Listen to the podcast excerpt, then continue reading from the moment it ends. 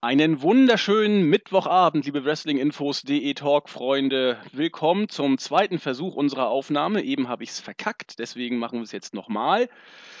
Äh, ja, jetzt muss ich erstmal wieder den, den Bogen finden. Wir sind wieder Mittwoch dabei, weil Jens und ich, verdammt, jetzt habe ich schon wieder vergeigt, weil wir extrem viel zu tun hatten. Wir, das sind äh, zum einen bin das ich und zum anderen der äh, JME, der Jens. Hallo Jens.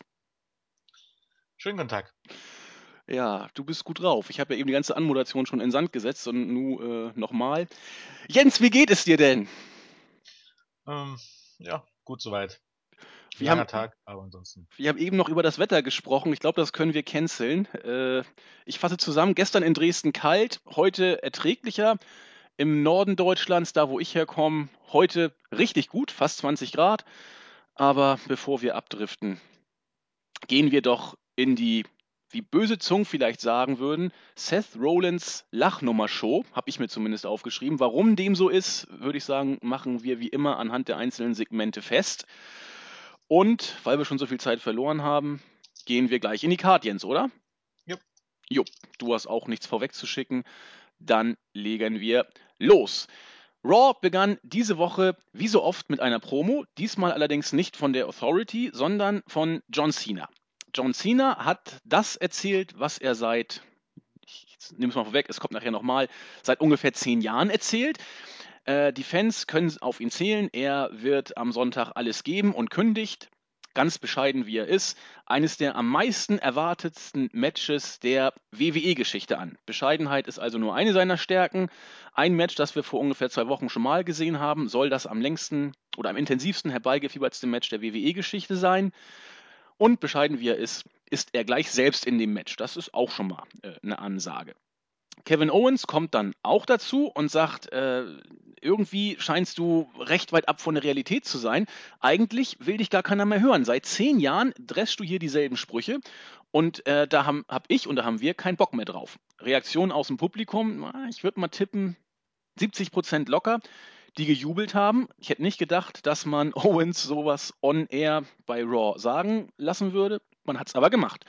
Das, was Owens jetzt neu machen möchte, hat er auch gleich äh, konkretisiert, nämlich eine US Championship Open Challenge ist ziemlich mau. Cooler ist doch eigentlich eine NXT Title Open Challenge.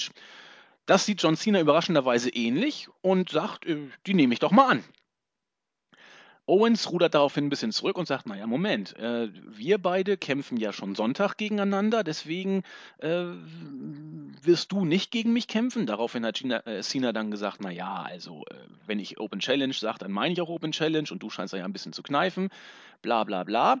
Am Ende äh, findet Owens dann den Kompromiss. Derjenige, der als nächstes durch die, äh, durch, äh, auf die Stage kommt, der soll das Titelmatch kriegen. Daraufhin ertönte die Musik von Neville. Neville kam äh, auf die, äh, an den Ring und hat eine ja eher äh, schwache Promo gehalten. Äh, Brian Alvarez sprach von einem äh, Roboter, der mit wenig äh, verbalen Fähigkeiten, dafür ziemlich viele Klischees mit einem eher mauen Gesichtsausdruck von sich gegeben hat und am Ende von Respekt faselte und sagte, dass er aus diesem Grund gegen den respektlosen Owens ein Titelmatch haben möchte. Wohlgemerkt, es geht um den NXT-Titel.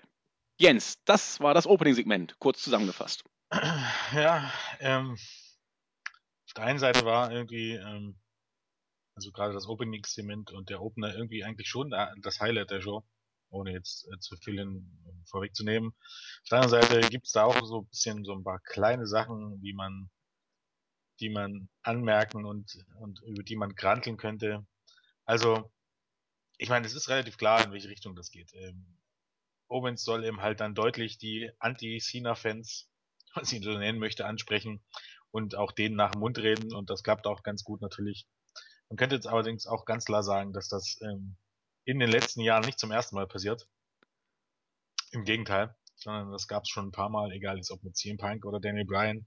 Die erinnern nur dran, als äh, Daniel Bryan damals die eine Promo gehalten hat, äh, mit der Betonung darauf, dass er ein Wrestler sei und äh, John Cena ja ein Sports Entertainer und äh, Summer of Punk war genau das gleiche, wenn man so möchte. Das ist also alles nicht neu. Aber ich meine, solange wie es funktioniert und es ist unterhaltsam und es funktioniert, ist das ja okay. Ähm, was mir wirklich missfällt, ist die Tatsache, dass ähm, das mögen jetzt wieder einige nicht verstehen, aber ich der Meinung bin, dass der NXT-Teil im Moment äh, massiv entwertet wird, weil bisher war es einfach so, ähm, es bedeutete was, schon alleine eine Chance auf diesen Titel zu bekommen. Ich meine, es gibt immer ein bisschen Ausnahmen, zum Beispiel Finn Balors erste Chance ähm, war jetzt nicht so großartig aufgebaut, aber grundsätzlich gibt es einfach diese Titelmatches, äh, gab es bisher nicht inflationär. Und äh, das hat sich jetzt auf einmal mit Owens im Main Roster geändert. So verteidigt er seinen Titel bei SmackDown. Ich glaube, letzte Woche war es dann diese Woche beim Main Event. Ähm, also was jetzt erst noch ausgestrahlt wird, dann jetzt bei Raw. Und das finde ich einfach nicht gut, weil eben einfach Leute, okay, Neville, Neville ist noch in Ordnung, aber ich meine, Zack Ryder und Heath Slater, es bekommen einfach Leute Titelmatches, die ähm, keine Titelmatches bekommen sollten. Und das entwertet den Titel einfach ab und setzt ihn auf eine Stufe mit, mit den äh, vollkommen irrelevanten Midcard-Titeln und das finde ich einfach nicht gut, um ehrlich zu sein man könnte es ja auch anders sehen und sagen, Neville entscheidet sich für den NXT-Titel anstelle des US-Titels und würde sogar vor, äh, offensichtlich vorziehen, wieder bei NXT zu wresteln, weil das wäre ja die Konsequenz, er ja, nicht zwingt. Genau. Owens ist ja auch im Main-Roster. Ja, stimmt. Eigentlich ja, nicht. Trotzdem. Also es ist. Wirkt komisch der, der Titel sollte aus, aus diesen Storylines komplett rausgehalten werden, um ja. zu sein. Also äh, Owens sollte natürlich als NXT-Champion dort antreten und auch seinen Titel ein bisschen halten, aber diese. Und es ist auch okay, bei, bei NXT eine Open Challenge auszusprechen. Das kann man auch mal machen. Aber das jetzt so wirklich so inflationär in den, in den Main-Shows zu bringen, ich sehe ich sehe einfach nicht einen Punkt. Also, wo, wo das irgendwie was bringen soll, um ehrlich zu sein. Nee, ich, ich bin auch der Meinung, dass das Owens den Titel möglichst schnell loswerden sollte. NXT-Titel und irgendwie im Main-Roster dann äh, exklusiv sozusagen, ohne noch den Bezugspunkt zu NXT zu haben, worken sollte. Aber das könnte ja vielleicht sogar auch schneller passieren, als man glaubt. In, in Japan, ne? 4th of July, hat, da hat er, glaube ich, ein Titelmatch gegen, gegen Baylor ja. oder Balor ja. oder genau, gegen Balor, meine ich. Genau. Ja. Ja, kann man, also die, die Promos waren wieder von beiden, finde ich, finde ich gut. Und das funktioniert einfach auch. Und Owens wird jedes Mal ähm, zeigt er, was, was er auch promotechnisch drauf hat. Und ich finde auch Cena sieht nicht schlecht aus in den Promos gegen Owens. Das ist endlich mal eine Fehde, die, ja, die, die gut tut. Die, die allen Beteiligten gut tut. Ja, man muss es immer bei, bei Cena ist es immer so eine Sache. Also, das kann man halt von beiden Richtungen sehen. Also, die Leute, die pro Cena sind, sehen eben halt hier Cena als klaren Babyface. Auf der anderen Seite, also, die, die Rollen ähm, verschwimmen hier und, ähm, es ist halt, hm, äh, vieles kommt halt darauf an, wie es am, wie es am Ende äh, endet. Ähm, äh, und ich befürchte weiterhin, dass eben, dass es endet, wie es immer endet. Ja, ich habe wieder leichte Hoffnung. Diesmal nur Hoffnung. Ich würde nicht tippen, aber ich habe gewisse Hoffnung, dass tatsächlich vielleicht Owens nochmal gewinnt. Vielleicht hört ja Vince Soll ich dir sagen, warum ich mit diesen Hoffnungen, also warum ich da nicht so viel in diese Hoffnung setzen würde? Die Art und Weise, wie John Cena seine Promos hält. Ähm, ja. Es gilt eigentlich als ungeschriebenes Gesetz im Wrestling, dass wenn ein Babyface etwas vorher groß ankündigt und etwas garantiert, dann wird es auch eintreten. Ähm, das gilt bei vielen nicht, weil viele sind halt nicht John Cena, aber bei John Cena gilt das. Wenn John Cena vorher sagt, äh, äh, am Sonntag wird er Owens besiegen und äh, ähm, ich glaube, er hat ja dann noch einen ganz bestimmten Satz gesagt auch. Ähm, wenn ich jetzt, warte mal, ich muss mal kurz unseren Bericht aufmachen. Er hatte den ganz äh, bestimmten Satz gesagt, an dem man deutlich ablesen kann, meiner Meinung nach, in welche Richtung das gehen soll, wenn ich jetzt den Bericht finde, nach, besser. Ähm, also im Bericht steht nichts, glaube ich. Doch. Ja, ich muss ablesen. Ähm, ja, ich, ich, ich habe es eben noch mal kurz studiert. Oder doch nicht. Auf jeden Fall hat er irgendeinen Satz gelassen, der gute Herr Sina, ähm, der für mich deutlich danach klang, als wenn er am Sonntag gewinnen wird. Ja, ja, irgendwas von, von garantieren oder so hat er in der Tat äh, wieder gesagt, aber den, den Wortlaut kriege ich auch nicht mehr, nicht mehr auf die Reihe. Gleichwohl, äh, die Hoffnung stirbt zuletzt, aber die Wahrscheinlichkeit ist natürlich sehr, sehr, sehr groß, dass ein John Cena nicht zweimal in Folge und wenn, dann ganz sicher nicht clean. Also, äh, äh ja, ja, ach, genau, jetzt weiß ich es wieder. John Cena hat gesagt, dass er Kevin Owens wieder mal behauptet hat, dass John Cenas Zeit vorbei ist Und Ach Cena ja. wird am Sonntag zeigen, dass seine Zeit nicht vorbei ist und dass er für alle die Leute, die an ihn glauben, kämpfen werden. Und genau dies, das ist dieser Punkt, wo man sagt, äh, nie und nimmer lässt äh, WWE Cena verlieren und damit zu zeigen, dass seine Zeit vorbei ist und dass er seine Leute im Stich gelassen hat. Sowas Ja. passiert bei WWE normalerweise nicht. Sehr, sehr unwahrscheinlich bei Cena. Das, das ist richtig. Aber wie soll ich sagen, Neville hat auch eindrucksvoll gezeigt, warum man ihn wohl schwer im Main Event sehen wird, oder?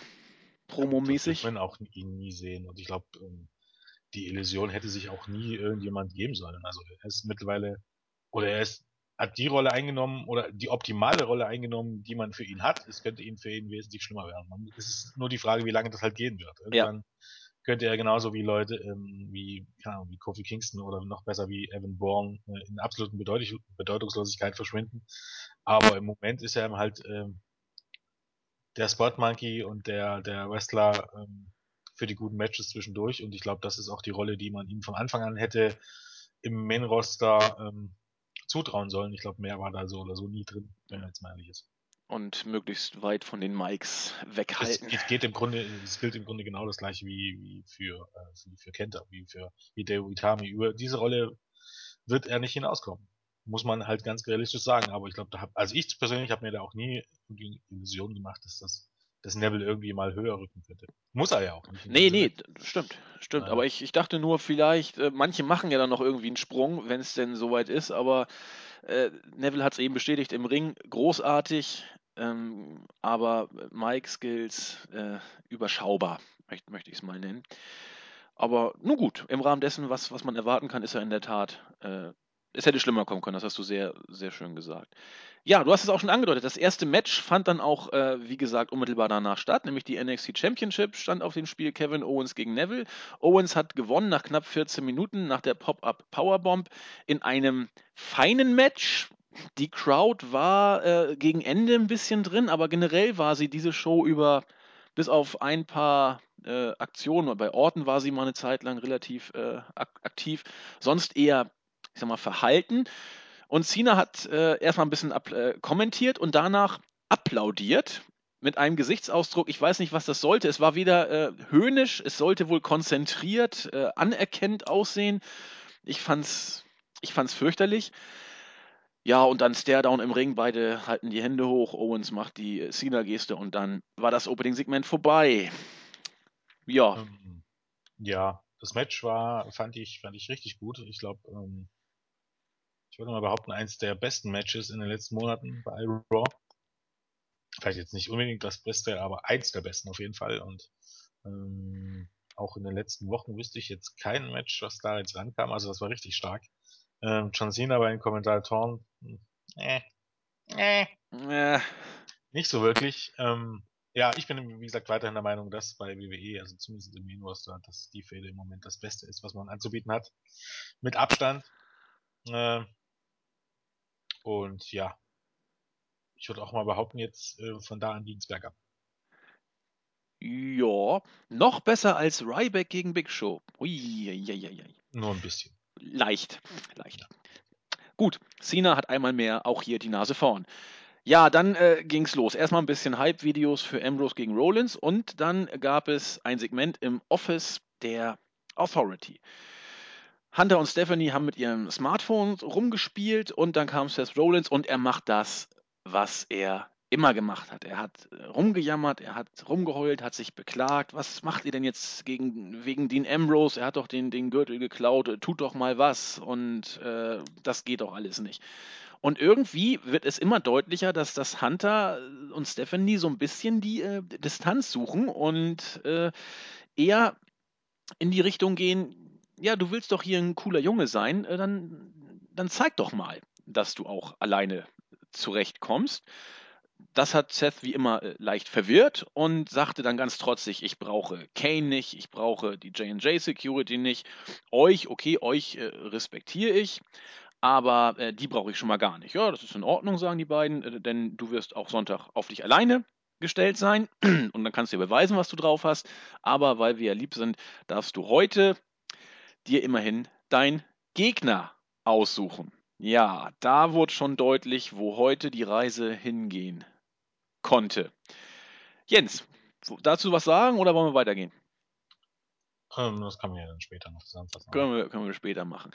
Ja, dann wurde es ein bisschen ja, belangloser, will ich es mal nennen. Die äh, Twin Magic Angle, dieses, dieses äh, Bella gegen Bella Tausch äh, Moment wurde nochmal besprochen. Nikki Bella stand dann bei Rene Young, hat ein bisschen über Paige abgelästert, die eigentlich ja nur ihren Frust an den Bellas äh, auslassen will. man muss ihr doch mal zeigen, wo der Hammer hängt und eine gewisse Lektion erteilen. Heute ist erstmal Summer Rae auf dem Programm.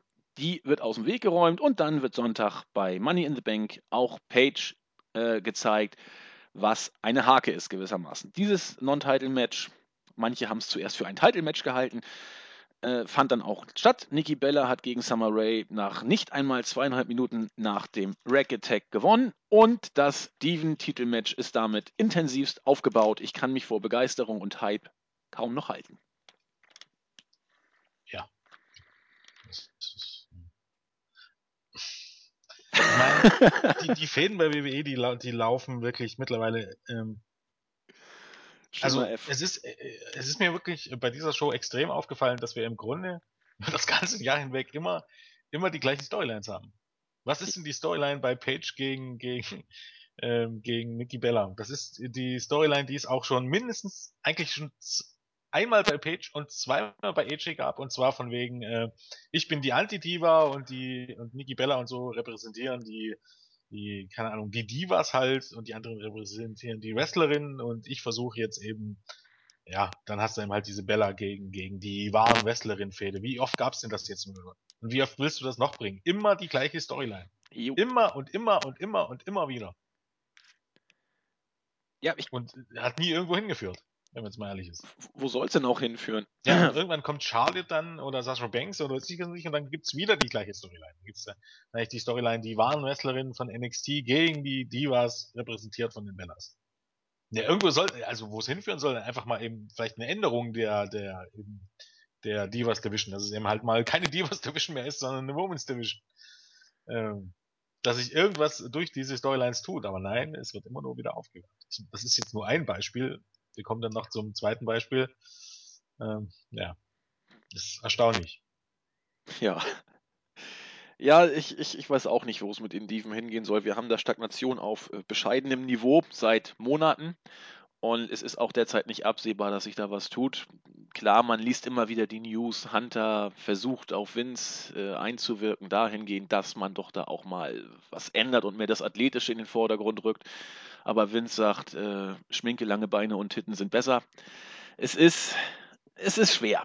Und äh, die Storylines gehen derzeit einfach in die Richtung, oder sie bleiben konstant auf dem Level, das man eher als äh, ja, belanglos wohl bezeichnen muss. Ja, viel besser, weiß ich nicht, ging es viel besser weiter? Hm, wir sprechen mal kurz drüber. Erstmal wurden äh, Bilder von Dean Ambrose gezeigt, der mit dem Titelgürtel durch New Orleans tingelt. Äh, Bullriding hat er gemacht und irgendwie sich mit einem Fan und einer Eintrittskarte ablichten lassen. Immer dabei war der WWE-Gürtel. Nun gut. Dann kam Roman Reigns an den Ring und hat über das Koffermatch gesprochen. Früher fand er den Sinn und den Koffer überhaupt ziemlich ätzend.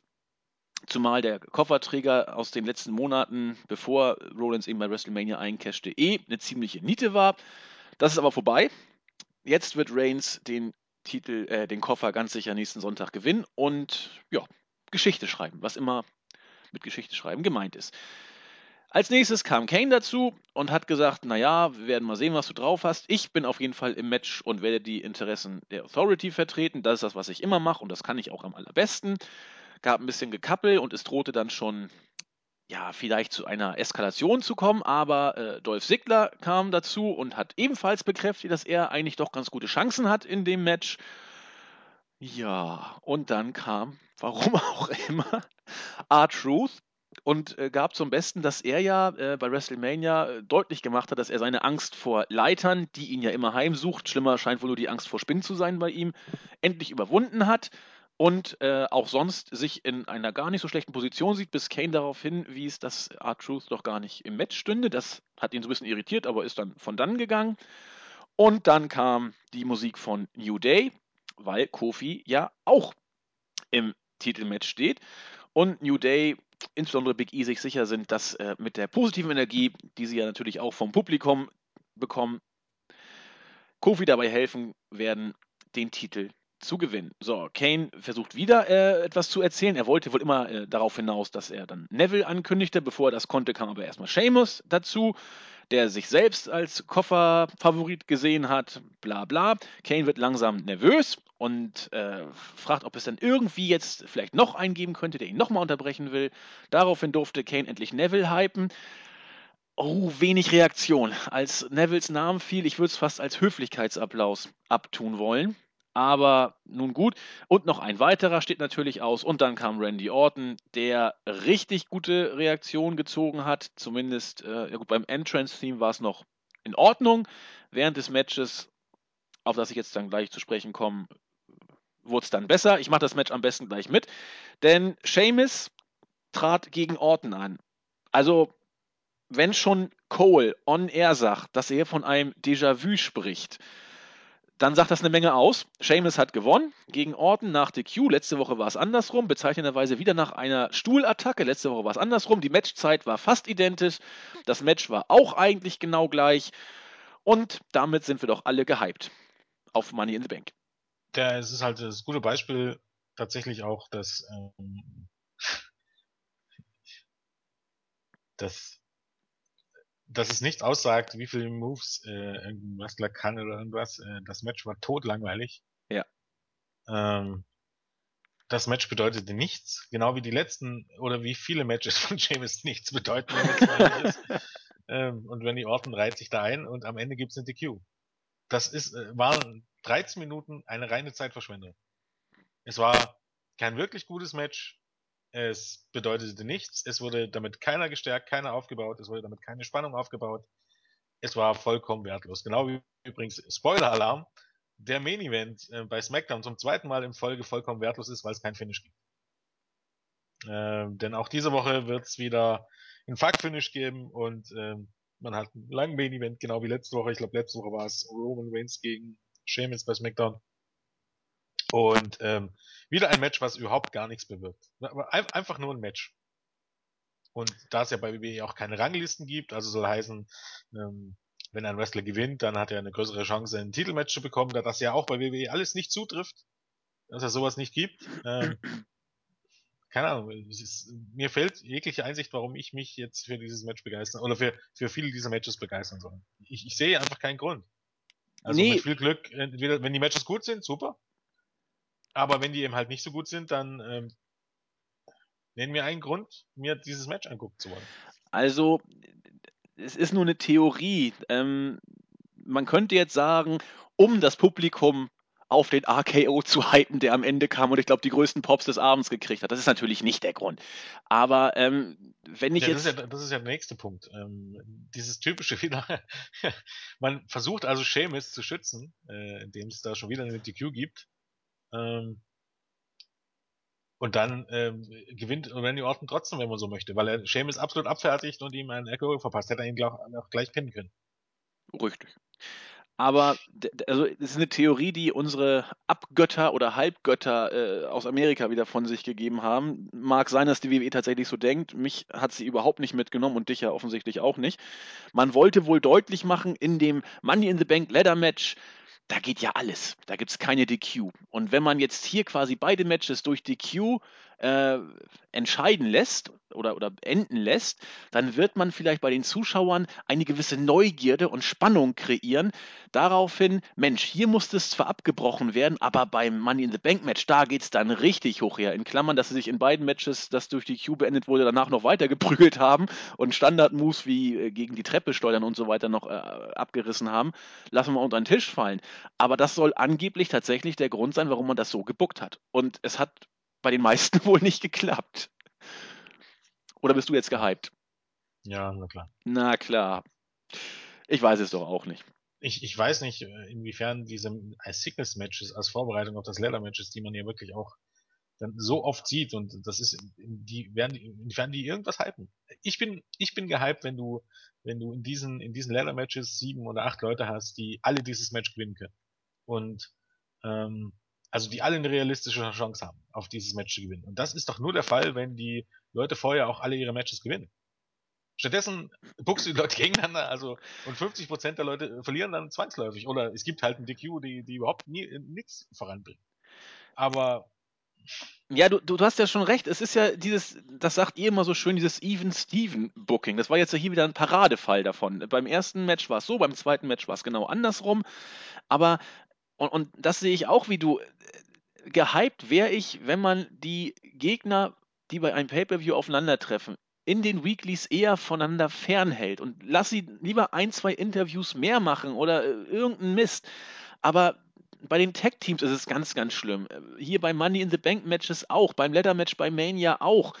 Man hat sie ja alle gegeneinander kunterbunt antreten lassen. Und das nimmt bei mir persönlich immer die Vorfreude auf das Match, als wenn man sie voneinander trennen würde und man eben auf diesen Zusammenprall eher äh, hinfiebert, will ich es mal nennen. Aber da, so killt man bei mir eher die, die Vorfreude. Gut, es ist individuell, ich weiß nicht, wie, wie ihr das so seht, aber ähm, du scheinst es ja auch so, wenn ich deine Worte richtig interpretiere, genauso zu sehen, dass das eher. Ich will jetzt nicht von, von, von, von Killen reden, aber Fakt ist auch, dass ähm, wenn man die auseinander fernhalten würde und, und alle stark darstellen würde, ähm, vielleicht und nur vielleicht käme dann auch die Illusion auf, dass es mehr als eine Person gibt, die dieses Match gewinnen kann.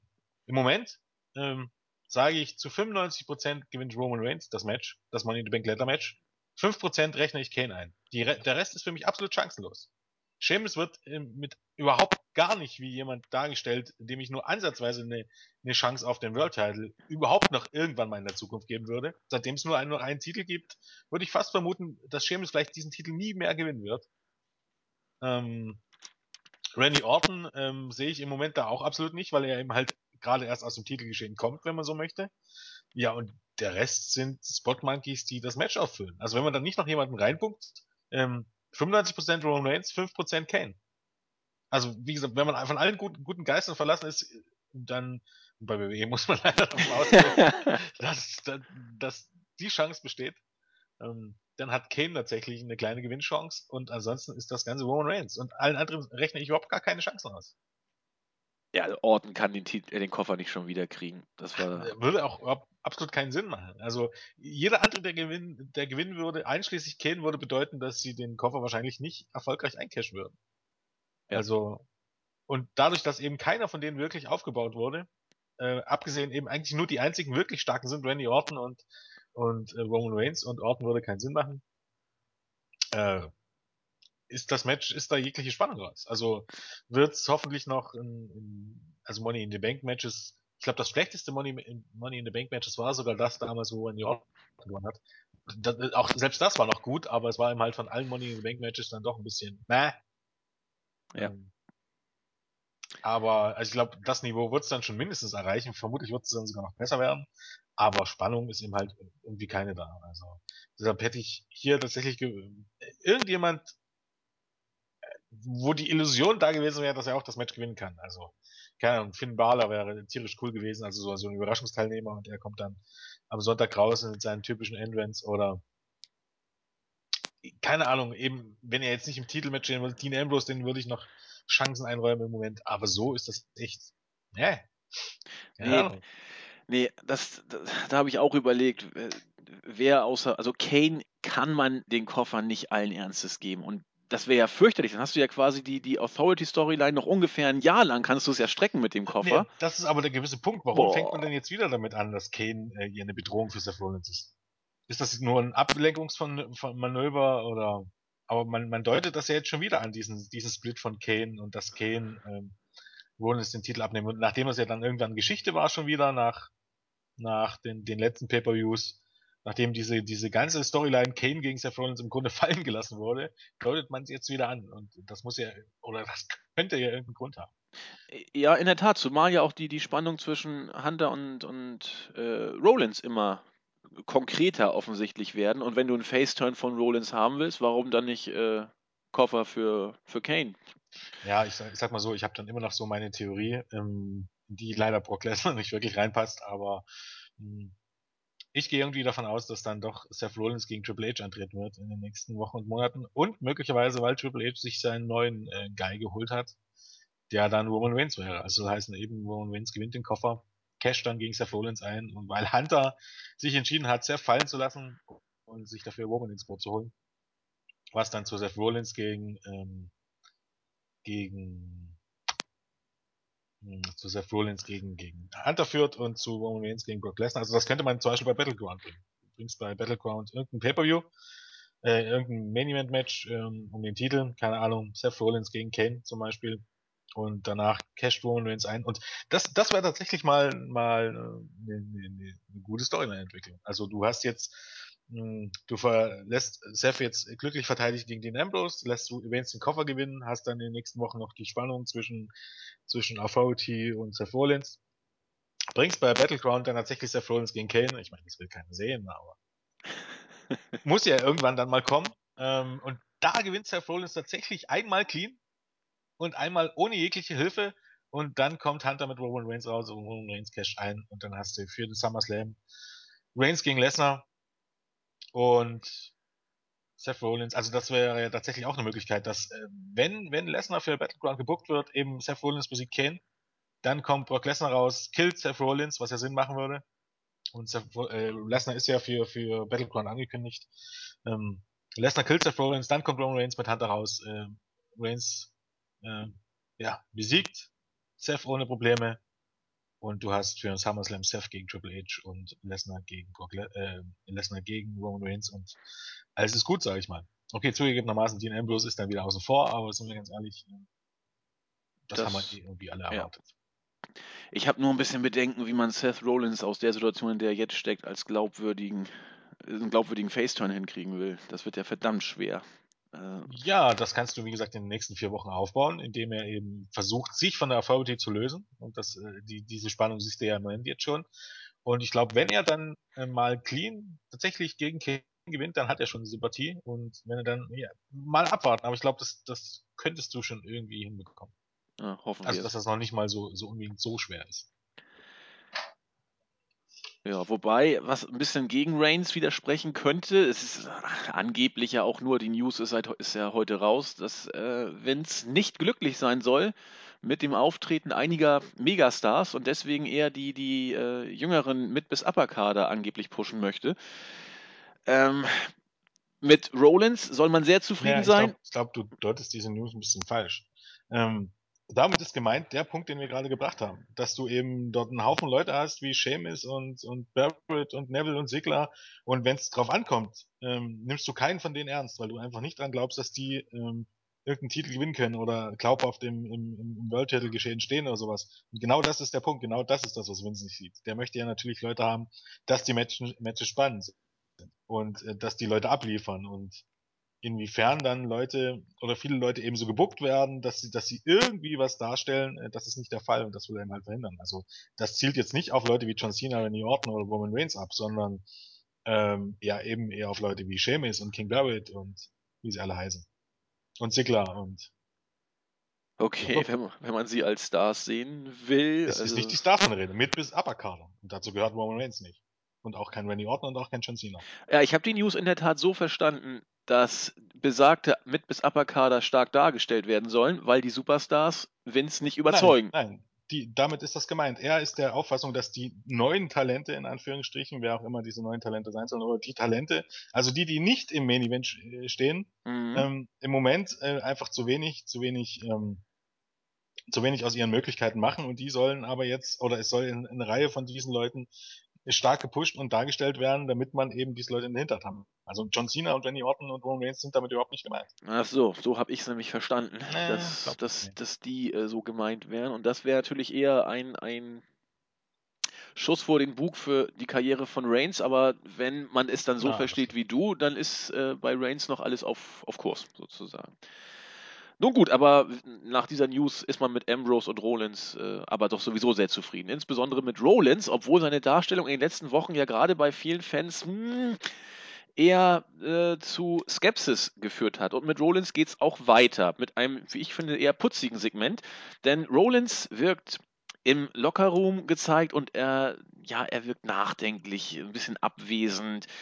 Jane J Security kommen dazu und äh, Mercury hat ja so das Gimmick, eigentlich nie wirklich viel zu sagen, deswegen muss Noble immer sprechen. Er sagte, Mercury ist sehr, sehr traurig und ein sehr äh, empfindsamer Mensch und äh, das, was du gesagt hast, dass du uns nicht brauchst, das hat, hat ihn sehr getroffen, aber er ist bereit, dir zu verzeihen. Daraufhin ist Rollins dann durchgedreht und meinte, was, was, ich, er will mir verzeihen, wenn überhaupt, müsste ich euch verzeihen, dass ihr solche Luschen seid. Ich habe euch groß gemacht, ohne mich werdet ihr nichts. Daraufhin sagt Nobel dann, ja Moment, äh, das stimmt ja so auch nicht. Wir sind doch Shield 2.0 und deswegen müssen wir jetzt auch zusammenhalten und äh, Rollins hat das anders gesehen.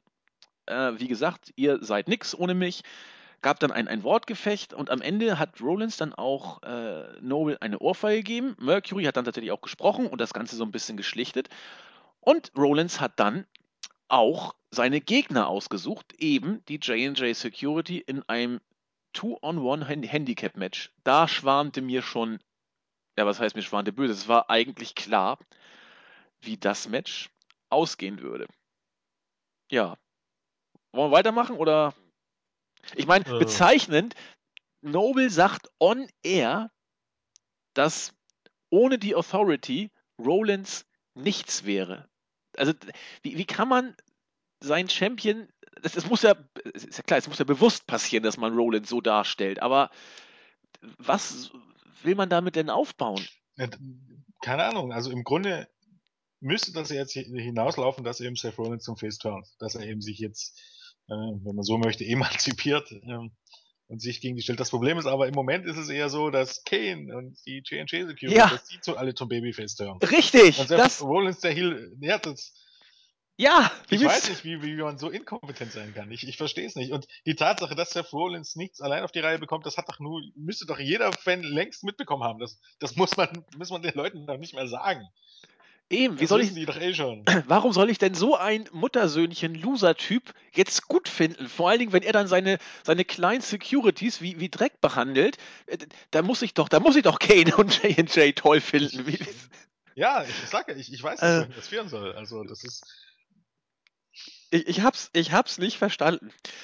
Nun gut, gehen wir weiter zum vierten Match. Kane gegen Dolph Ziggler. Knapp zehn Minuten ziemlich mau, sag ich mal. Kane hat übrigens gewonnen nach einem Chokeslam und danach ging es los. Äh, Lana stand dann ja in, in feinem, ich glaube, pinkes Outfit äh, vorne am Titantron und hat äh, mit Dolph Ziggler mitgefiebert. Und irgendwann kam Rusev auf äh, Krücken rausgehumpelt und wollte mit Lana widersprechen. Ja, wir müssen reden, es gibt äh, viel zu, zu diskutieren. Lana wollte nicht, ist, äh, wollte sich wohl an Rusev vorbeischlängeln, ist erbärmlich geschauspielert, dann vom Titan schon ein Stück runtergefallen und hat sich da wohl übelst am Knöchel verletzt. Das hat Sigler abgelenkt, worauf Kane den Chokeslam ansetzen konnte. Rusev hat wie ein kleines Kind gekichert und sich gefreut, dass Sigler verloren hat und Lana verletzt war. Äh, es war fürchterlich und danach kam Sigler zu, zu Lana, die sagte, nein, mir geht's nicht gut, alles ist schlecht und da war das Segment vorbei. Ich habe hier, also stellenweise fand ich es unfreiwillig komisch, aber ich fand es fürchterlich schlecht. Also was soll, warum, warum schickt man nicht Rusev einfach mal in die Pause? Äh, viel schlimmer finde ich ja, dass, dass Rusev und Lana eine Zeit lang, also zumindest zu den kleinen Highlights in den WWE-Shows gehörte, da ja. sie eben wirklich, ähm, dass es wirklich ein, ein Act war, der, der gut geschauspielert war und der irgendwie gut rüberkam und wenn natürlich auch ein bisschen politisch inkorrekt und wie man die ganze Sachen, die man sagen möchte. Aber mittlerweile hat man das so in ein, ich, es ist nicht nur Dolph Ziggler, ich sag's ungern, aber Dolph Ziggler ist für mich, was Storyline so sagen gibt, gelebte Langeweile. Ja. So sehr er versucht, auch seinen Matches was Besonderes zu geben, äh, die Storylines um ihn und, und die Geschichten um ihn sind pure Langeweile. Und auch er in seinen Promos und so, der, der ist für mich nicht sonderlich unterhaltsam außerhalb des, des Ringgefährts. Und die ganze Story, dass man jetzt Rusev dort reinsteckt und so, das ist, ich will noch nicht mal sagen peinlich, aber das Match zwischen Kane und Dolph Ziggler war wirklich grausig. Und diese ganze Storyline, also irgendwie hat man, also, es, man hat es irgendwie geschafft, auch Lana zu killen. Also ich kann mir nicht vorstellen, ähm, dass man äh, mit, mit dieser Storyline sie wirklich zum Top, wirklich zum Top Babyface macht. Also das ist einfach alles nur 0815. Und, und Dolph Ziggler, wie gesagt, äh, ich nenne ihn mit, mittlerweile ähm, nicht mehr Show-Off, sondern eher ähm, ADS Dolph. Äh, er verliert wirklich, je, wenn er ein Match verliert, dann durch Ablenkung oder was das? Das ist wirklich. Ähm, also ich bin selten, selten gegen, gegen einen Wrestler, wenn man so möchte, so geturnt, so langsam geturnt im Laufe der Jahre wie gegen Dolph Ziggler. Ich fand den vor zwei Jahren wirklich mal top unterhaltsam und seine Matches waren immer großartig und ähm, auch ich hielt ihm auch für einen der der der unterpushten Leute, die die wirklich ähm, im Titelgeschehen stehen sollten, aber mittlerweile ist davon echt fast nichts mehr übrig geblieben. Also seine Matches sind wirklich immer fast immer gleich ähm, und Storylines mit ihm und Promos von ihm äh, weiß ich nicht, wenn ich das letzte Mal irgendwann was ordentliches gesehen habe. Das ist natürlich nicht immer nur seine, seine Schuld ist, muss man ja dazu sagen. Nee, ist es, ist es ganz sicher nicht. Aber ich, wenn ich jetzt nochmal überlege, wo diese Fehde, Storyline, was auch immer hinführen soll, das erkenne ich nicht. Aber Lana ist ja erschütternd blass. Also das, das, ist, das ist ja nichts, gar nichts. Also wir haben es ja befürchtet im Vorfeld, dass das nichts wird. Aber sie nervt derzeit. Sie, sie nervt oder sie langweilt? Ja, sie langweilt, das ist eher das Problem. Was sie ausgemacht haben, war, war eben ähm, die Rolle, die sie gespielt hat und eben die Rolle der Russin, die nicht richtig, die, die einfach nur immer gehetzt hat und keine Ahnung, die. Das ist das, was sie ausgemacht hat. Und dann vollkommen, vollkommen äh, antiklimatisch sie, sie mit Dolph Ziggler zusammenzustecken, die wirklich nichts gemeinsam haben. Und es gab nie Andeutung, dass Lana auf Sigler aus ist oder äh, Sigler auf Lana ist. Gab ja sowas nie. Und Nö. warum die jetzt so sagen, das macht überhaupt gar keinen Sinn. Kein Universum macht das Sinn. Und ähm, dann jetzt die Verletzung von Rusev und das, das ist alles, das ist alles so furchtbar schlecht. fantastisch. Aber ich musste schmunzeln, als Rusev dann da auf Krücken reingerumpelt kam. Ich, ich mag Rusev, ich mag den immer mehr, aber ja. äh, es ist. Also, auch, aber auch ihm tut man echt keinen Gefallen. Nein, ist, überhaupt nicht. Überhaupt nicht. Also er benimmt sich fast, das darf man ja gar nicht so sagen, so ein bisschen wie, wie auch wieder jetzt, wie, wie so ein bisschen der Face. Er humpelt sogar ja. auf Krücken raus, um mit seiner Ex-Freundin nochmal das Gespräch zu suchen. Sie lässt ihn stehen. Also äh, das ist alles so fürchterlich daneben und wenn man will, kann man schmunzeln, aber Diese aktuelle Storyline äh, schadet, glaube ich, Gustav und Lana wesentlich mehr als jede Niederlage gegen Schotzi. ja. Ich warte noch drauf, bis irgendwann Rusev reinkommt und alle ihm zujubeln, obwohl seine böse Musik spielt. Also dann, dann merkt man wieder, dass man unfreiwillig wieder jemanden zum Face gemacht hat, wo man es nicht wollte. Aber egal, Lana ist eh erledigt und nun gut. Ja, äh, Fotos von Dean Ambrose, wie er mit dem Belt durch New Orleans zeigt, äh, ein Update. Dann bereiten sich die Stooges auf das Match gegen Rollins emotional vor. Und dann kam ein langes Segment. Miss TV stand an. Ich musste zuerst, ich weiß nicht, äh, geht dir das manchmal auch so? Zumindest fiel es mir so ein bisschen so auf. The Miss mit seinem neuen Outfit und seinen Gesichtskirmes, wie Julian immer sagt, erinnerte mich so ein bisschen äh, an Jim Carrey teilweise von, von, von der Art, wie er geguckt hat. Zumindest so ein bisschen kam das rüber. Und die Klamotten, ich weiß nicht, ob manche von euch noch El Bundy äh, kennen von früher, die Klamotten sahen aus wie von äh, Le Petit Puff, die er anhatte. So irgendwie so ein ganz merkwürdiger, hat Bud Bundy irgendwann mal gehabt und dann war er ganz heiß, äh, die ganzen Mädels fanden ihn da toll. Und da sagte Kelly, sie muss die Sachen aber jetzt wieder zurückbringen zu äh, Le Petit Puff oder so ähnlich. Und so sah das auch aus. Ich, ich kürze das Segment zusammen, weil es war inhaltlich eigentlich gar nichts. Also The Miz hat letzten Endes ein bisschen rumgeheult, dass eigentlich er auch im ILC Championship Match stehen sollte. Er sollte auch der rechtmäßige Champion sein. Sogar rechtliche Schritte werden noch äh, überlegt. Dann kam Ryback dazu, hat ein bisschen gegen ihn rumgestichelt. Du bist langweilig, die Show ist langweilig und deswegen mache ich jetzt hier ein bisschen Stimmung. Erwartungsgemäß kam auch Big Show dazu und hat darüber sich ausgelassen, was für ein grausig schlechter Tag-Team-Partner doch äh, The Mist früher war. Was war das? Showmiss oder so hieß das Tag-Team? Ja. Fürchterlich. Äh, Watch-Chance ohne Ende. Big Show hat auch dieses Publikum so ein bisschen mit, mit eingebracht. Das kann er ja auch einigermaßen. Lange Rede, gar keinen Sinn. Am Ende gab es dann ein kleines Handgemenge zwischen Ryback und. Äh, nee, erst war es ein verbales Gemenge zwischen Ryback und Big Show, Miss hat versucht, sich da irgendwie einzubringen mit einer hinterhältigen Attacke. Das hat Big Show relativ schnell gelöst. Dann gab es gekappelt zwischen Big Show und Ryback und ich dachte, ich gucke nicht richtig. Ryback setzt den Shellshock gegen Big Show an. Man könnte auch sagen, das ganze Pulver ist verschossen. Das ganze Segment ist eigentlich, ist für mich ein Synonym äh, dafür, was bei WWE in Sachen Storytelling, in Sachen, in Sachen Charakterentwicklung, in Sachen Booking falsch läuft. Ähm, das ganze Segment war für mich ein einziges Desaster. Ich weiß auch gar nicht, wo ich anfangen soll. Erstens The Miz. Zum einen mal, The Miz ist jemand, der spaltet. Die einen finden ihn total toll und die finden, dass er total großartige Promos hält und dass er total großartiger Heel ist. Man kann sich was denken, ich gehöre nicht dazu. Für mich ist das einfach ein ähnlicher Nervsack mit Go Away Hate. Wenn ich den sehe, will ich wegspulen. Und ich sehe in ihm keinen großartigen Heel. Er hat für mich noch nie irgendein Match gehypt. Ansatzweise mal vor, äh, vor WrestleMania 27 aber da auch wirklich nur ansatzweise. Also es, auch da drehte sich alles um John Cena gegen The Rock und niemand wollte John Cena gegen The Miz sehen, wenn man jetzt mal ehrlich ist. Ähm, er hat sicherlich eine Art und Weise, das Ganze gut abzuliefern, diese Promos und so ein bisschen die nervigen Heal zu geben, aber hypen tut er gar nichts. Er redet also und des Redens lieber. Äh, Dann sein neuer Look, wie gesagt, ich vergleiche ihn immer gerne wie, wie mit einer Oma. Ist halt, keine Ahnung, muss halt im Moment ein Hollywood-In sein, aber zeigt ihm halt auch. Dass, ja. Mit wem?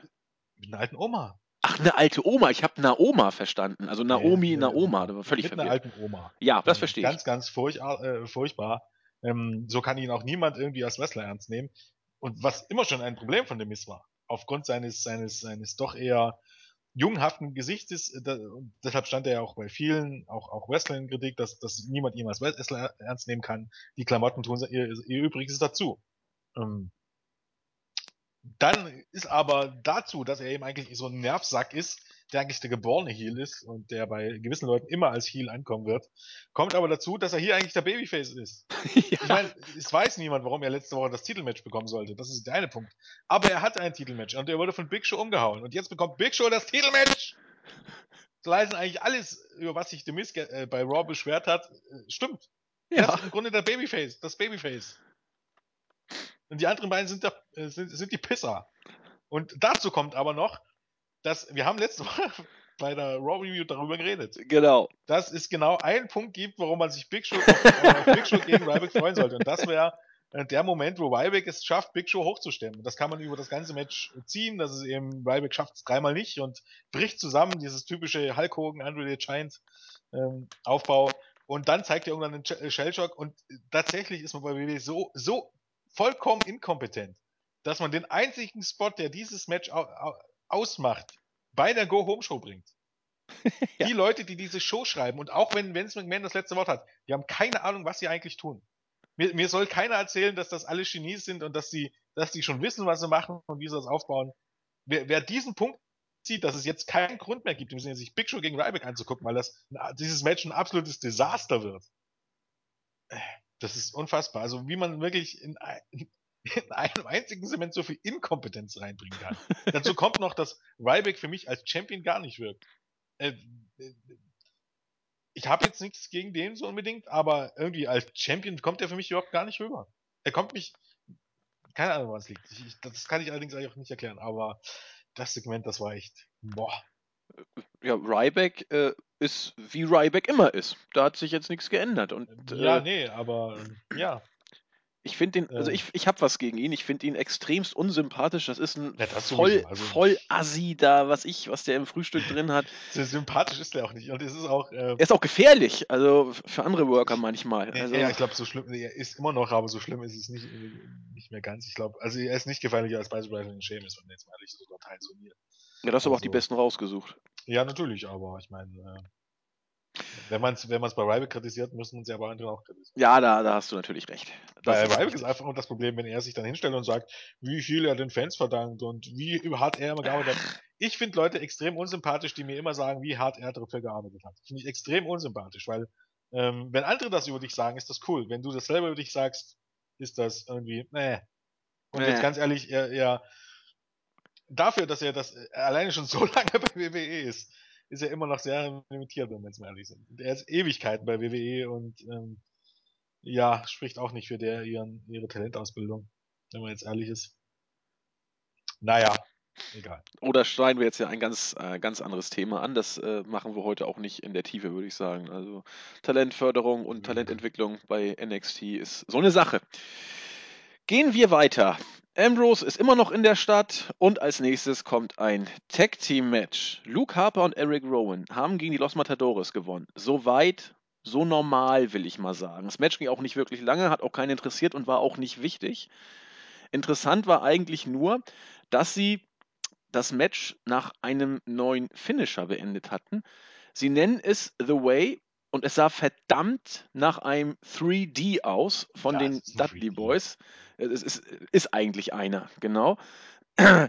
Nach dem Match gab es noch eine Promo, die ich ziemlich, ich fand sie einfach schlecht. Ähm, erst hat Haber was erzählt, äh, die Gerechtigkeit ist jetzt äh, da und sie kommt bald und äh, bezahlt wird auch. Und Eric Rowan sagt, ja, äh, es ist völlig okay, dass ihr Angst habt, denn äh, das solltet ihr auch. So, äh, ziemlich mau. Wird da vielleicht, Jens, ein Match mit den Dudley Boys gehypt, Nein, geteased? ich glaube, das wird im Moment absolut überbewertet. Ich glaube, Bully Ray hat einfach seine Chance gesehen, ähm, sich wieder mal selber ins Gespräch zu bringen. Er will ja unbedingt zur WWE rein und ähm, SummerSlam ist in, in New York. Ich glaube, er versucht sich einfach selber ins Gespräch zu bringen oder, oder sich und, sein, und, und, und Devin. Ich glaube, da ist nichts dran. Ich vermute im Moment eher, dass Harper und ähm, Eric Rowan, ähm, also das ist jetzt meine Vermutung, gegen Bray Wyatt turnen werden und Wyatt wird zum Face. Ja, Zeit wär's. wäre irgendwie, ich wüsste jetzt nicht, gegen, wie gegen die beiden äh, fäden sollten und die Promos würden irgendwie passen. Dass die beiden sich eben jetzt halt hier gegen ihren ehemaligen Mentor wenden und der dann irgendwie zum Face wird. Es weiß keiner warum. Eigentlich er dann zum Face wird, aber das ist ja WWE-Logik. Zwei Heels greifen einen anderen Heel an, woraufhin der Heel, der attackiert wurde, zum Face wird. Macht keinen Sinn, Nee, völlig bescheuert. aber ist, ist eben halt WWE-Vorgehensweise. Hm, äh, In diese ganze Sache mit den Dudleys würde ich echt nichts nix reindeuten. Man weiß es nie. Aber ich glaube, im Moment ist es zumindest eher noch so, dass, mh, dass sich da der gute Baba selber ins Spiel bringt.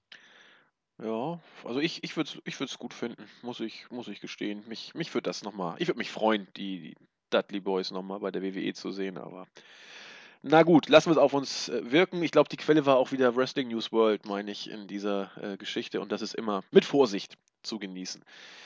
Ja, nächstes Segment mit Kane und Rollins. Äh, Kane bringt die Sache auf den Punkt. Entweder Ambrose gewinnt gegen Rollins, dann wird Kane, weil er den Koffer gewinnt, eincashen. Oder Rollins gewinnt gegen Ambrose und dann casht Kane trotzdem ein. So oder so, Kane casht ein. In beiden Varianten ist also in Stein gemeißelt, dass Kane den Koffer gewinnt. Ja, äh, Rollins versucht dann noch ein bisschen äh, ihn davon abzuhalten.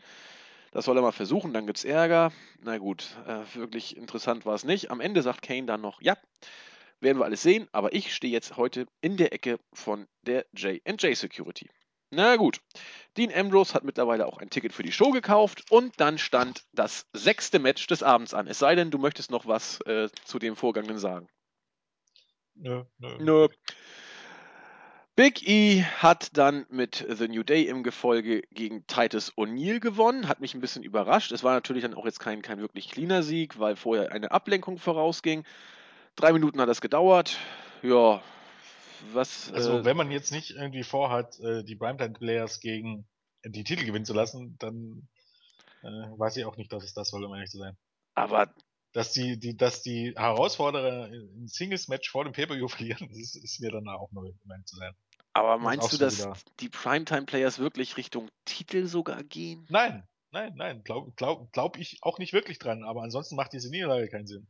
Oder die macht auch so keinen Sinn. Normalerweise, wenn du so hast, muss doch die Herausforderer gewinnen, damit die Defenses denken, oh, beim Pay-Per-View werden sie jetzt den, den Heels die Titel abnehmen. Und beim Pay-Per-View bringst du dann das Ablenkungsfinish oder weiß ich was nicht und dass die Heels wieder unfair verteidigt haben. Hier bringst du beim Aufbau das, das Ablenkungsfinish und zeigst schon, dass, ne, sieht nicht gut aus für die Primetime. Riesenaufbau, muss man mal sagen. Ja, es sei denn, die Top. Primetime-Players gewinnen. Das wäre doch putzig. Ja, es sei denn, die Primetime Players gewinnen. Und ich meine, dann macht der Aufbau immer noch keinen Sinn, aber dann kannst du wenigstens sagen, dann ist es wieder diese typische, die, die beim Pay-Per-View gewinnen, verlieren, ähm, bei, bei der Go Home Show. Und Smackdown zähle ich nicht mit. Ich weiß gar nicht, ob die bei Smackdown ein Match haben. Gut. Am 4. Juli wird in Japan eine Hausshow stattfinden, die mittlerweile ist ja auch angekündigt auf dem Network übertragen wird. Keine Ahnung, ob Maxdome das Ding in Deutschland zeigt. Ich glaube in diesem glaub Fall wohl eher nicht. Bitte? Glaube ich nicht. Glaube ich in diesem Fall auch nicht. Man hat ja auch King of the Ring nicht gebracht. Von daher denke ich auch nicht. Das ist wohl eher so, ein Network Exclusive wieder. Diesmal auch wirklich. Und bei dieser besagten Hausshow, die auf dem Network gezeigt wird, wird Brock Lesnar ein Match bestreiten. Und zwar gegen, so wie es im Moment aussieht, aller Voraussicht nach Kofi Kingston. Keine Ahnung, wie man auf diesen Trichter gekommen ist. Äh, Vielleicht ändert sich das auch noch. Äh, ich kann mir vorstellen, dass man, dass man das Match erst angesetzt hat, Lesnar gegen, als klar war, dass Lesnar antritt, dass man einfach das Match eingesetzt hat, weil bei einer Hausshow ist es scheißegal. Und danach hat man entschieden, die Show zu übertragen. Also ich glaube, warten wir es mal ab. Also ich würde mich tierisch drauf freuen. Also es ist Brian Alvarez Running Gag. Er bringt jede Show mittlerweile und er sagt, ihr müsst mich nur darauf ansprechen und ich werde sofort lachen. Ich kann mich nicht halten. Ich kann es nachvollziehen. Denn wie, wie hoch äh, die Wertigkeit von Kofi Kingston jenseits seiner äh, Tag Team Championship steht, hat man im nächsten Match gesehen. Wobei es ging sogar. Er musste gegen Roman Reigns antreten. Roman Reigns hat gewonnen nach dem Superman Punch. Ist auch Ja, alles in zwölf Ordnung. Minuten muss man ja mal sagen. Zwölf Minuten, über zwölf Minuten und Kofi durfte in der Tat äh, auch äh, gut mitwirken.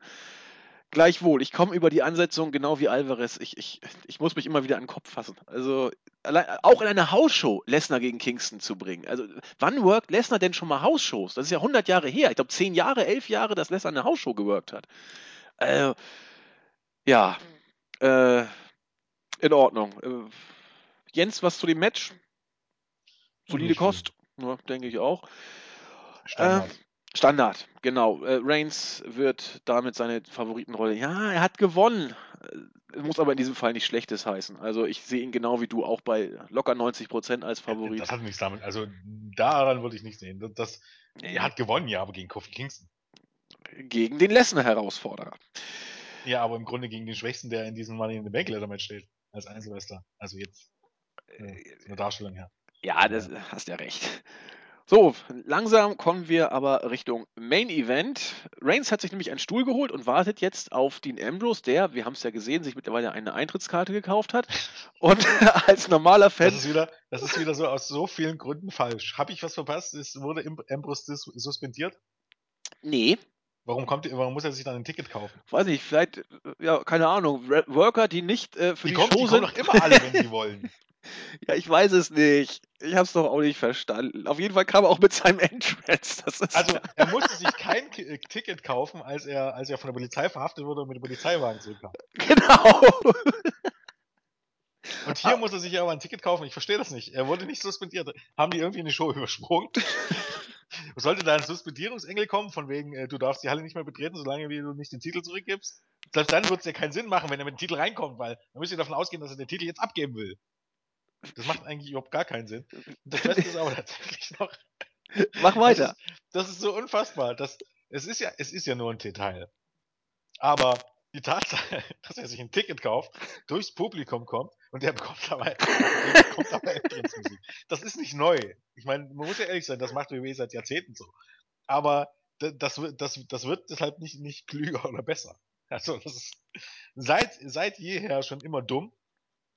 Und das eigentliche Problem ist, wenn man das nur wollen würde, könnte es auch ganz ohne Entrance-Musik könnte sowas Impact haben. Und zwar, wenn nämlich dann, wenn er tatsächlich dann reinkommt durch die Halle und nach und nach begritzt, dass, wenn du richtig gutes Babyface hast, ähm, bekommen es dann die Zuschauer mit und, und dann merkst du ja die Reaktion auch, wenn die, die Leute sich alle umdrehen. Ja. Und dann kann dann irgendwann nach paar Sekunden, wenn, wenn du als Zuschauer schon siehst, irgendwas passiert da in der Halle und du weißt doch nicht richtig und dann hält die Kamera drauf. Ich glaube, dann funktioniert das genauso, ähm, wie wenn du jetzt durch, groß durch seine Musik ihn ankündigen würdest. Das würde auch ohne Musik funktionieren und dann wäre das nicht so dumm. Aber wem erklärt man das? Also wirklich, ich weiß nicht, ob, ob die Leute, die die Show schreiben und die das machen, ob die wirklich wirklich so dumm sind, dass sie das nicht, und ich benutze bewusst das Wort dumm, weil es gibt für mich dafür keine andere Erklärung, ob die wirklich so dumm sind, dass sie das nicht, dass sie diese Fehler in, den- in, in, in und diese Logiklücken nicht sehen, oder, und ich weiß nicht, ob das jetzt besser oder, oder schlechter werde, ob sie ihr Publikum für so dumm halten.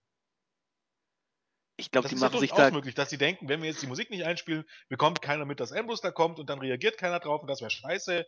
Deshalb müssen wir die Musik einspielen, auch wenn das so ist. Ich weiß nicht, eins von beiden scheint aber zuzutreffen und ich weiß nicht, was ich davon besser finden soll. Ich, ich, das ist so ein Mittelding. Vielleicht äh, machen die sich gar keine so großen Gedanken darüber.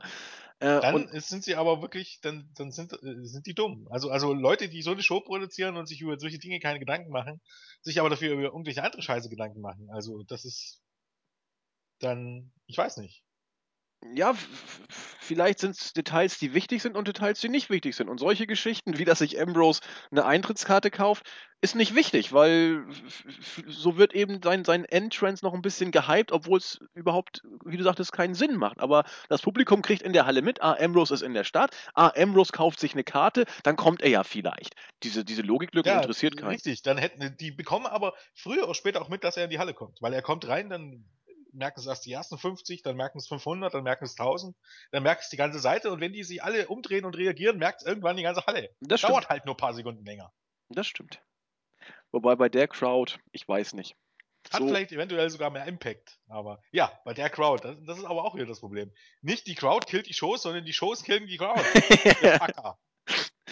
Fucking Crowds. Gut, äh, auf jeden Fall für einen Superstar ist immer in der ersten Reihe noch ein Platz frei, denn Ambrose hat sich mit Popcorn äh, einen schönen Abend gemacht und sich auch in die erste Reihe platziert und der Dinge äh, geharrt, die da noch kamen. Und es kam der Main Event, beziehungsweise erstmal kam Rollins nochmal bei Hunter und Stefan, hat ein bisschen rumgeheult, macht doch was, aber die sagen, so komm jetzt raus hier, hol den Gürtel selber zurück. Und das hat Rollins dann auch gemacht. Match 8, Non-Title Handicap Match. Noble und Mercury haben tatsächlich gegen Seth Rollins nach einem Roll-Up gewonnen. Neun Minuten ging's. Ich fand's äh, nicht schlecht. Die beiden haben wieder gezeigt, dass sie wirklich gute Worker sind. Äh, letzten Endes war es aber auch neben der, ja, ich sag nicht Beerdigung, neben der fragwürdigen Darstellung von Seth Rollins auch hier ein Standardprogramm.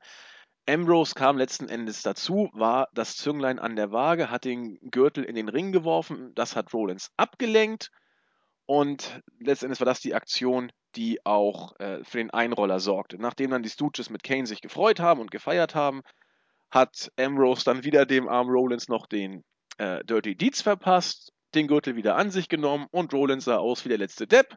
Ambrose hat sich gefreut, J&J Security haben sich gefreut, Reigns haben sich gefreut, eigentlich haben sich alle gefreut, nur Rollins sah aus wie der letzte Pfosten. Das war die gehypte Go-Home-Show auf Money in the Bank. Ich meine, es ist jetzt noch nicht mal die Tatsache, dass, dass Seth Rollins im Match gegen Jamie Noble, Joey Mercury verliert. Wenn es nicht einfach so wäre, dass Noble und Mercury auch immer von allen als die größten Trödel dargestellt werden. Der von Hunter, der Hunter geht dann mal auf die Knie, um mit ihm zu reden und so. Und dann verliert Seth Rollins nach einem Einroller. Und scheiß drauf, ob er jetzt abgelenkt wurde und vorher relativ dominant war. Sowas sollte man nicht machen. Das ist, das ist Bullshit. Und am Ende, am Ende gewinnt er dann wieder am Sonntag irgendwie das Titelmatch und, und äh, es schadet, es schadet dann. Aber was heißt es schadet? Es, es bringt dann Dean Ambrose nirgendwo hin, weil er es wieder nicht geschafft hat, den Dödel zu besiegen, den selbst Noble und Mercury besiegen konnten und sei es durch Ablenkung gewesen. Und ich bezweifle, dass sich Ambrose am Sonntag den Titel holt. Den hilft also kein Stück weiter und aus, wenn er sich dann wieder irgendwie unfair oder irgendwie ähm, durch Glück am Sonntag den Titel behält, wird es ihm auch nirgends hinbringen, aber das ist einfach das Problem, es bringt nirgend, niemanden irgendwo hin. Und natürlich kann man sagen, Seth Rollins ist ein großartiger Heel und der spielt die Rolle gut. Das mag sein, aber ihm stellt man nicht als Star dar. Niemand, niemand kauft sich für Seth Rollins von, von den Casual es geht nicht um die, genau. die Hardcore-Fans. Von den Casuals. Hardcore-Fans Hardcore ist, ist eine vollkommen andere Bandbreite, aber die machen eben halt nicht das komplette Stu äh, ähm, äh, das komplette, das komplette Publikum auf. Aber schon bei den, bei den Marks, die du auch hier in Deutschland auf Twitter triffst, müsst du, müsstest du mal die Leute fragen, wie viele sich Geld dafür ausgeben würden, um Seth Rollins zu sehen. Und das wäre von den Marks quasi keiner. Und damit hat man das Ziel eindeutig verfehlt. Dem ist so. Ja, ja. Ja, ich habe da auch nichts äh, zu ergänzen. Äh, ich bin aber einer von denen, die in der Tat der Meinung sind, dass Rollins diese Rolle großartig spielt. Nur inwiefern das dann bei den Casuals viel zieht, ist eine andere Geschichte. Ja, ich meine, das ist genauso wie bei Ed Truth. Ich meine, Ed Truth leidet darunter, ähm, dass, dass er vor ein paar Jahren mal die, die Stadt verwechselt hat und seitdem ist er einfach ein Idiot. Und, und ähm, wie heißt es so schön im politisch korrekt, äh, mentally challenged. Also äh, das soll jetzt ähm, nichts böse sein gegen, gegen geistig Behinderte, aber Truth wird manchmal dargestellt wie ein geistig Behinderter. Ja. Also das jetzt gar nicht ohne negative Wertung, nicht, dass jetzt irgendwie wie Shitmails kommen, das ist überhaupt gar nicht böse gemeint, aber er Truth ähm, wird dargestellt als jemand, der nicht bis drei zählen kann. Ja, diesmal doch auch wieder. Ja, also. Ähm, ich, ich meine, dieses Mal, äh, ich konnte mir den Schmunzel nicht verkneifen dieses Mal. Also es war schon ansatzweise lustig, aber dann kommen ihm halt dann bei SmackDown ja solche Sachen, dann zieht er sich halt von Barrett wieder die, die Königsklamotten an und tanzt auf dem Tisch in so einer Scheiße. Also das, der Typ hat echt, der hat einmal einen Fehler gemacht und muss sein, seine restliche Karriere dafür büßen. Ähm, das ist, und ähnlich ist es bei Rollins. Natürlich kannst du mal sowas machen und mal so Leute wie ein Idiot dastehen lassen, aber Seth Rollins wird über der Knackpunkt war für mich irgendwie die Survivor Series. Zwischen, zwischen ähm, seinem Turn und der Survivor Series wurde Rollins gut dargestellt. Und dort kam dann irgendwann wieder der Knackpunkt. Seitdem geht es für ihn eigentlich von der Darstellung immer nur bergab. Und ja, du, du tust dem Titel keinen Gefallen, du tust Rollins keinen Gefallen. Ähm, es ist ja jetzt noch nicht mal so, dass du, dass er dadurch begraben wird. Das ist natürlich alles Quatsch, das wird er nicht. Aber ähm, für die Wahrnehmung als Star und als jemand, der die, der die der die Company tragen soll in den ersten Monaten oder in den nächsten Monaten und Jahren, ist es halt äh, meiner Meinung nach alles eher kontraproduktiv. Ja, da ich, will ich noch nicht mal sagen, dass der Main Event nicht irgendwie unterhaltsam war. Es war schon ein letztes Match und so, aber ja. Also ich, ich, ich sehe es immer noch ein bisschen differenzierter dahingehend, dass Rollins, er muss durch diese Phase durch. Und, und dann hat er immer noch das Potenzial. Ich, ich ziehe diesen Vergleich immer ab und zu. Also Shawn Michaels war auch monatelang mit diesem sexy Boy, mit Sherry, Sensational Sherry als Managerin. Da war er auch nicht viel anders und ist als einer der größten eingegangen. Also es, es kann sich noch alles gut ausgehen für Rollins, keine Frage. Ähm, insofern ist das eine Phase, wo ich einfach glaube, die wird noch ein bisschen gehen, vielleicht ja gar nicht mehr so lange. Und dann wird man gucken, wie es danach für ihn weitergeht wenn das jetzt das Lehrgeld ist oder seine, seine schlechte Zeit, die er bei WWE haben muss, darstellungstechnisch, würde ich das auf mich nehmen, wenn sich da auf Sicht irgendwann mal was tun würde. Und darauf warte ich noch. Und dann hoffe ich, dass ich bestätigt bin, weil sonst, wenn du dann recht hast, dann wäre natürlich schlecht für ihn. Ne? Ich will gar nicht sagen, dass ich recht habe, aber ähm, und auch nicht, dass, dass, dass er diese Sachen überwinden kann. Aber wie wäre es denn, wenn man, wenn man ihn, wenn man den Leuten gar nicht erst solche Steine in den Weg legt? Ich, ich wüsste nicht, wo jetzt dieser Mehrwert äh, dieser Storyline ist, anstatt zu einer Storyline, wo man jemanden nicht, nicht darstellt wie den letzten Hompen. Das ist wohl ein ungeschriebenes Gesetz bei der WWE, da muss wohl ja, jeder... dann, dann läuft dort was falsch. Also einfach darauf zu hoffen, dass, dass wir bestellen ihn jetzt mal da wie den letzten Idioten und wenn wir ihn dann turnen, dann wird schon alles gut. Genau wie man das bei Del Rio ja auch gemacht hat, stellenweise, und es wird nicht alles gut. Ähm, ich, warum nicht einfach, einfach den Quatsch einfach weglassen und ihn gleich von vornherein ein bisschen darstellen, also nicht wie den allergrößten Trottel. Ja, so wie Lesnar zum Beispiel, der ist ja auch nie wirklich Geek ja, gewesen. Lesnar, wir wollen es mal nein, nicht übertreiben. Nein, also Lesnar ist eine andere Hausnummer, aber. Ich meine in der Art und Weise, ob man jemanden zum Löffel macht oder nicht. Und Lesnar wird, wurde nie zum Löffel gemacht, unabhängig von den physischen Unterschieden zwischen den beiden. Ja, ich glaube, Lesnar wäre, äh, keine Ahnung, hinter die Kulissen gegangen und hätte Vince McMahon in zwei Tagen, der wäre einfach nach Hause gegangen, hätte ich mal. Ja, das. Ich äh, Lesnar macht das halt einfach nicht, weil ähm, äh, WWE braucht Lesnar mehr als Lesnar WWE und das ist das allgemeine Problem für WWE. Gut. Wir sind am Ende, Jens. Was ja. sagst du alles in allem von der Go Home Show? Bist ja, du gehypt? Wird, nee, nein. Nee, ich auch nicht. Also, hm. die erste halbe Stunde oder ungefähr war, war der Höhepunkt. Dazwischen waren so die Segmente mit der, mit, also mit, mit Noble und Mercury war ganz unterhaltsam. Aber ansonsten war das nicht viel, um ehrlich zu sein. Ähm, ja, nee, das war nicht viel. Nee, denke ich auch. Durchschnittskost. Der pay kann nur besser werden, aber es, die Shows entwickeln sich in eine Richtung, obwohl man ja eigentlich, wenn man jetzt mal ganz egoistisch sagt, und man, man pusht die richtigen Leute und man versucht und man macht vieles geht in, in eine bessere Richtung als Anfang des Jahres. Aber dass man dann, dass man es trotzdem schafft, eine Show so langweilig äh, zu gestalten, holla. Holla.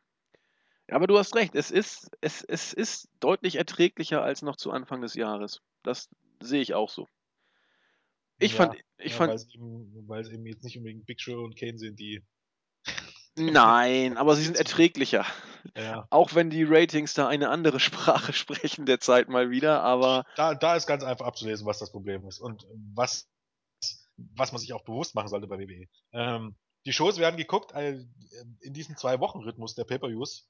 Gucken sich viele Leute oder gucken sich wesentlich mehr Leute die Shows an, die nach dem Pay-Per-View sind, um zu wissen, was nach dem Pay-Per-View passiert hat und schenken sich dafür die Show vor dem Pay-Per-View.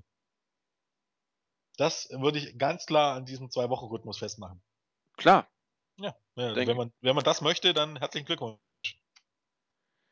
aber ich könnte mir vorstellen, dass man da versucht gegenzusteuern. Das ist einfach auf sich Ähm, gefährlich. Das kann man gerne versuchen, aber das geht nur, indem man aufhört mit diesem, mit diesem Zwei-Wochen-Rhythmus. Das meine ich ja. Das wird Ja, man bin auch machen, glaube ich. man damit aufhört. Meinst nicht? Äh, Ich meine, selbst wenn, wenn diese Japan-Show nicht bei uns übertragen wird, ähm, in den USA ist die mehr oder weniger auf einem Level wie, ähm, ja, ein Special. zum Beispiel. ein Special Event, ja. Genau. Und dementsprechend, ähm, offenbar, sichtlich wirkt man nicht entgegen.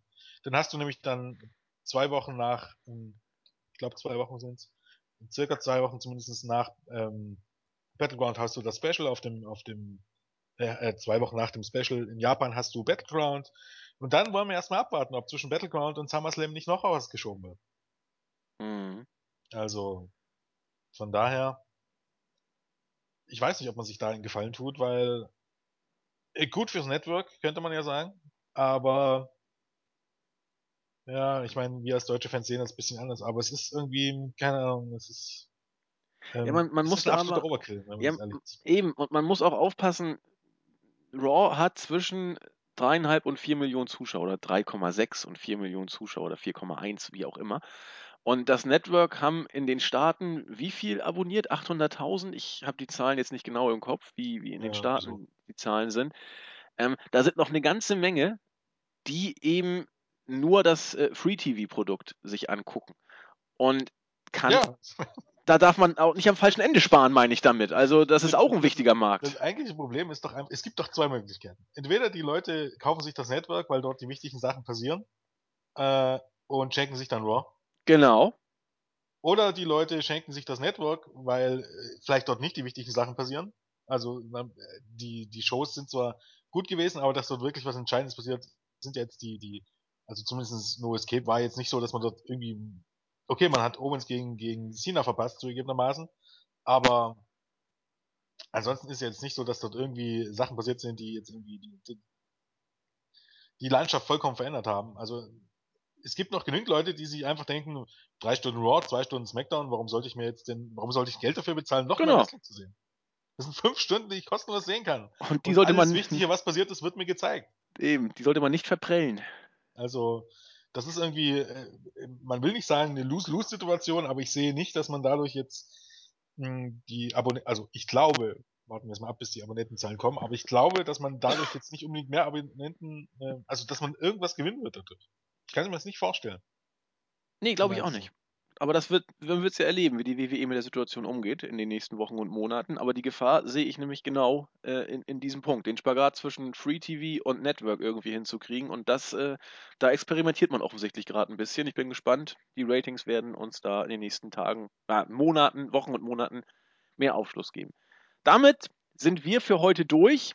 Ich wollte noch einen Gruß rausschicken, äh, den MK0308. Er ist ein was sagt er, eine gefühlte Ewigkeit Zuhörer und wollte ich auf diesem Wege dann auch mal erstmalig bei uns gegrüßt haben. Ja, und ich grüße äh, den Mentis, der nämlich äh, sein Abi bestanden hat die Woche oder seine Abi-Note bekommen hat. Der wollte gegrüßt werden. In diesem Sinne. Sei gegrüßt, Max. Ach ja, Stunner sei auch gegrüßt, äh, Abi auch bestanden und äh, standesgemäß nach Mallorca getigert, wieder mittlerweile da. Und er arbeitet, ich habe gehört, er arbeitet irgendwie an T-Shirts oder so. Mal gucken, was da sich entwickelt. Gut, in diesem Sinne, Jens, hast du noch was anzusagen? Ähm, nö. Nö. Ähm, Ich auch nicht. Wir äh, kommen wieder. Wann und wie werden wir sehen, mit wem auch. Aber wir wünschen euch noch eine schöne Restwoche. Bergfest ist geschafft. Wetter soll gut werden. Habt ein schönes Wochenende. Bis zum nächsten Mal. Tschüss. tschüss.